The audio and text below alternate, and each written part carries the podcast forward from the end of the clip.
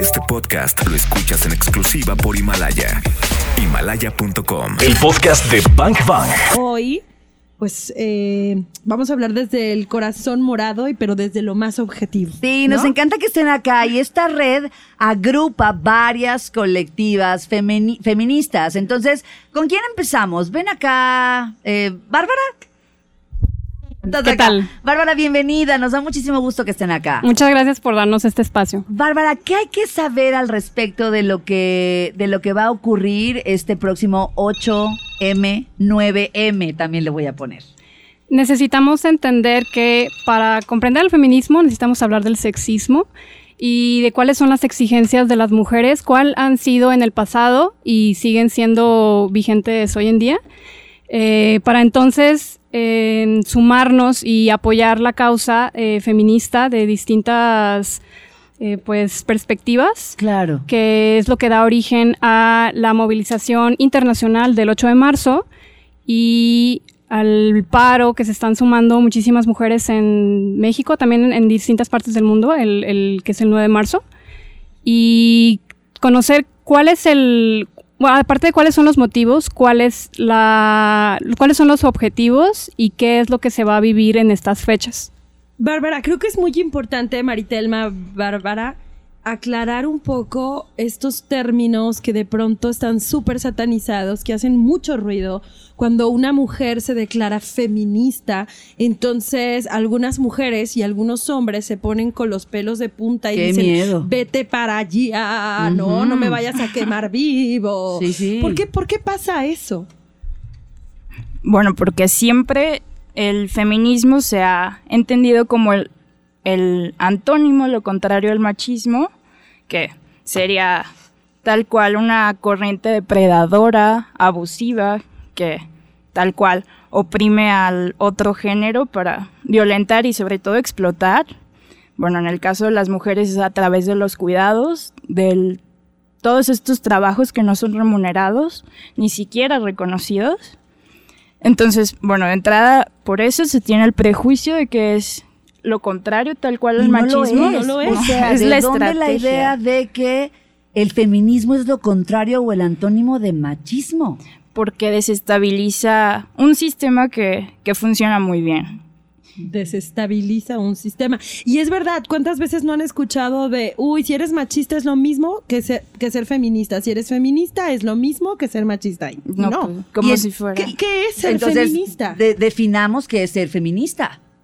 Bueno, de entrada en lo personal, porque cada quien igual tiene su definición y sus perspectivas del feminismo, para mí es la conciencia absoluta de que las mujeres somos personas y que aspiramos y merecemos los mismos derechos humanos que, que cualquier otro, otra persona, varones. Oye, este ¿hay alguna definición sociológica, antropológica utilizada actualmente para definir el feminismo de una manera objetiva y correcta? Pues mira, en realidad el feminismo puede tener muchas definiciones, pero te puedo decir dos cosas, que sí es un movimiento para acabar con el sexismo, la explotación y la opresión que comentaba mi compañera, pero también el feminismo busca la liberación de la mujer en todos los contextos, tanto culturales, sociales y políticos. Entonces, por eso no puede haber un contrario al machismo, porque el sistema que tenemos en el mundo es el patriarcado. Entonces, ajá, un patriarcado capitalista, pues que se alimenta de ambos, o sea, se, están como en sintonía. Entonces, el feminismo, como comentamos, viene a retar este sistema y a exigir nuestros derechos y reconocimiento de, de las labores y pues de nuestros propios cuerpos.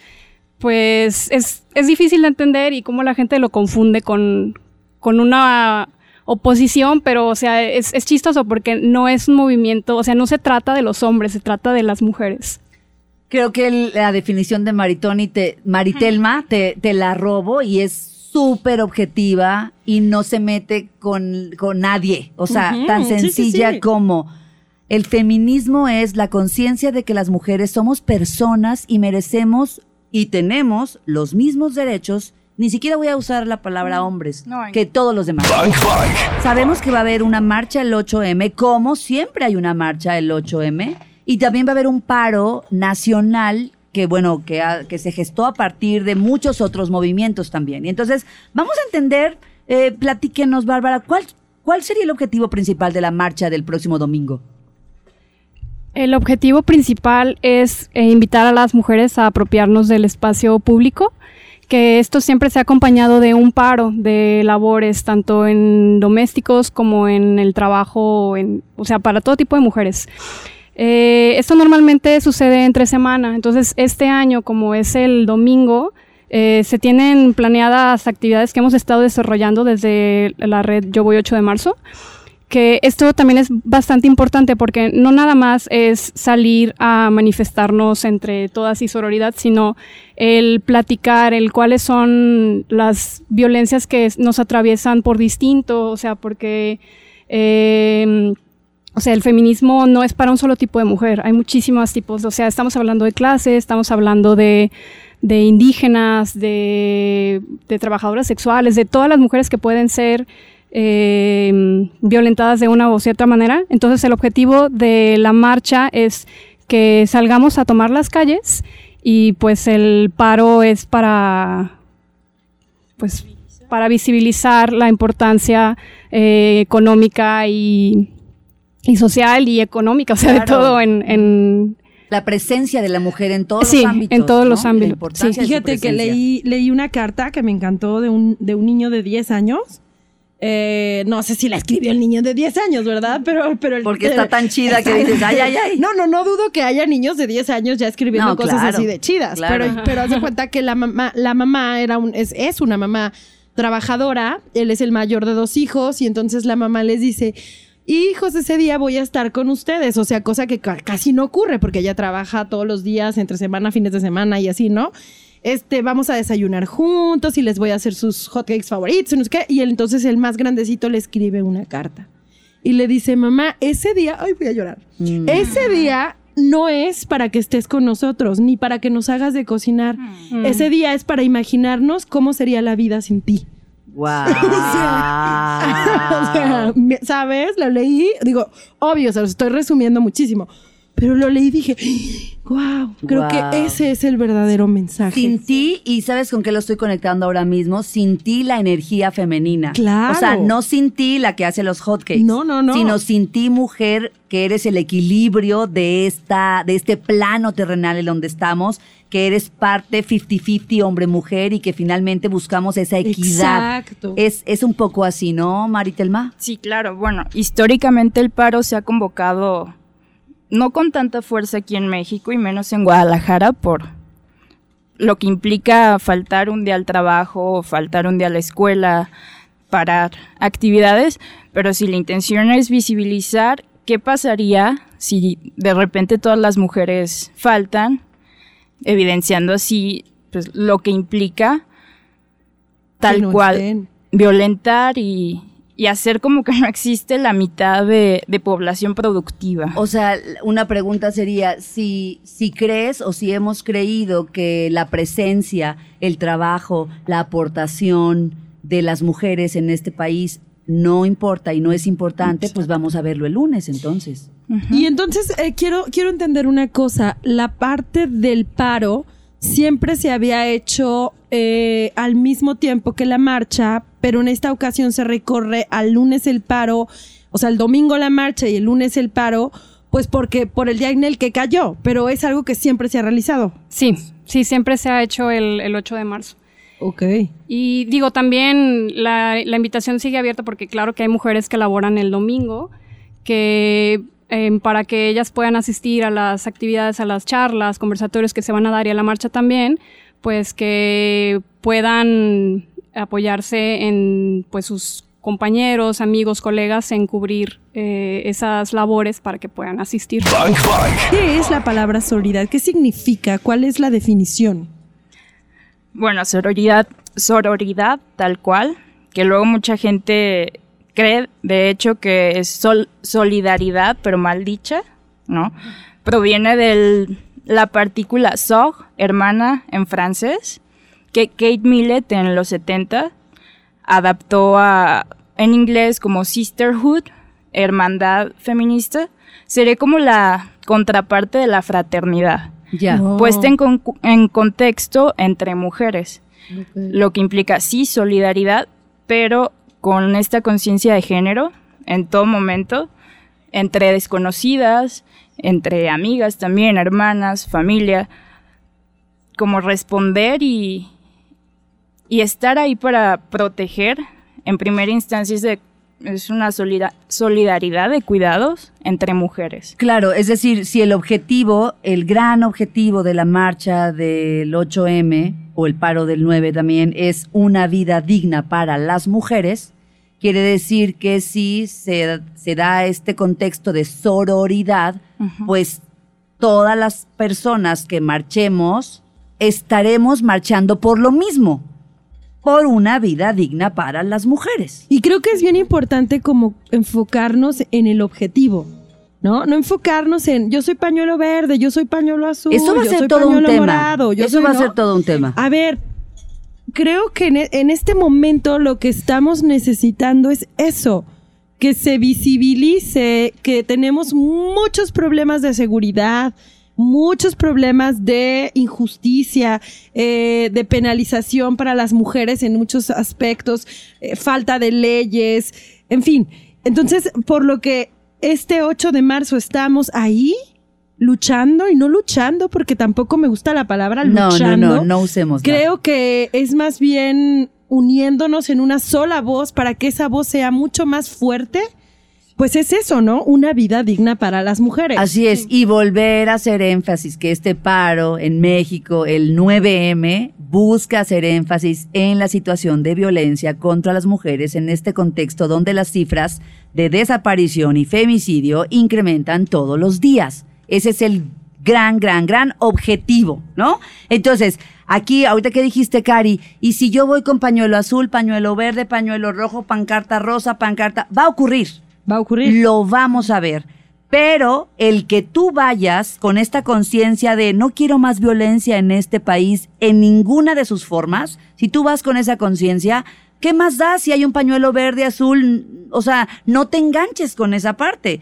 Camina si quieres que este país sea un lugar seguro, en todos los sentidos. Bang Bang. Porque hay tanta confusión con, la- con el color de un pañuelo. Bueno, la confusión del color del pañuelo es que va, es todo un tema de legislación y de derechos de las mujeres, y más que de derechos, de penalización sobre la vida de las mujeres si deciden sobre su propio cuerpo, que eso es en realidad la lucha, nunca por una legalización, ni obligación, ni, ni adoctrinamiento, sino por una despenalización tal cual política de que si una mujer decide hacerlo por cualquier razón, en cualquier circunstancia, de entradas en condiciones dignas, salubres, Claro.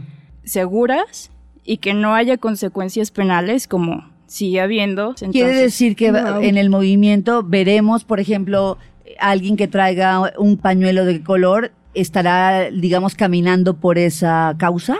en el fondo sí, porque Ah, ya. Digo, es circunstancial esta lucha, esta... Es que sí, tal cual es una lucha política. O sea, es el derecho de que la mujer pueda decidir con su, hacer con su cuerpo y su vida lo que ella decida. Oigan, ¿y qué tiene que ver el color morado? El morado es en general del feminismo, incluso el símbolo feminista se utiliza ese color. El contingente, hay muchísimas dudas del contingente. ¿Cómo es que se va a marchar ese día? ¿Quién va adelante? ¿Quién va en medio? ¿Quién va atrás? Que aquí cabe aclarar que la toma de decisión del por qué el acomodo, pues responde a la seguridad misma de las personas que van a marchar, ¿no? El acomodo lo decidimos desde la red Yo Voy 8 de marzo en las asambleas que hemos tenido como casi de principio de año. Para la marcha que vamos a tener de este año, queremos llamar la atención de que le estamos dando prioridad a las familias de víctimas de feminicidios, mujeres y personas desaparecidas. En- por ejemplo, te puedo comentar que en Jalisco existen actualmente 1077 mujeres desaparecidas. Esto es tan solo en 2019. Por el contexto que se vive en México, creemos que es muy importante acompañar a estas familias eh, y que ellos también formen parte, bueno, más bien forman parte de, de esta, de este movimiento. O sea, van papás, hermanos. Sí, claro. Toda la familia de una Claro. desaparecida. Es una cantidad bastante fuerte, ¿no? Casi Claro. dos mil mujeres desaparecidas en, lo, en, en el último año. Sí. Wow. Además, es muy importante comentarles que es necesario que estén las familias eh, completas, que bueno, en, en realidad no son tan, o sea, sí son muchas, pero pues no son así tantísimas de las familias que van a asistir con nosotros, que sí se encuentren tantos papás y hermanos, porque así como hay, eh, no sé, las esposas, eh, madres que están, eh, fueron asesinadas o están desaparecidas, el trabajo siempre cae eh, sobre la mujer, entonces las mamás que están marchando eh, por sus hijos no pueden ser nada más ellas quienes estén buscando justicia, tienen que, o sea, también es, es parte y rol de, de los padres y de los hermanos. Entonces ellos van a, a, bueno, protagonizar, van a estar hasta delante de la marcha. Eh, y después de, ellos ya eh, estamos todas las mujeres en el contingente feminista que somos todas las mujeres, incluyendo eh, en diversidades, eh, mujeres lesbianas, bisexuales, personas, personas trans y no binarias, eh, porque también tenemos la, mm, el- nuestro movimiento es el mismo y buscamos las mismas cosas y también nos violentan las mismas cosas.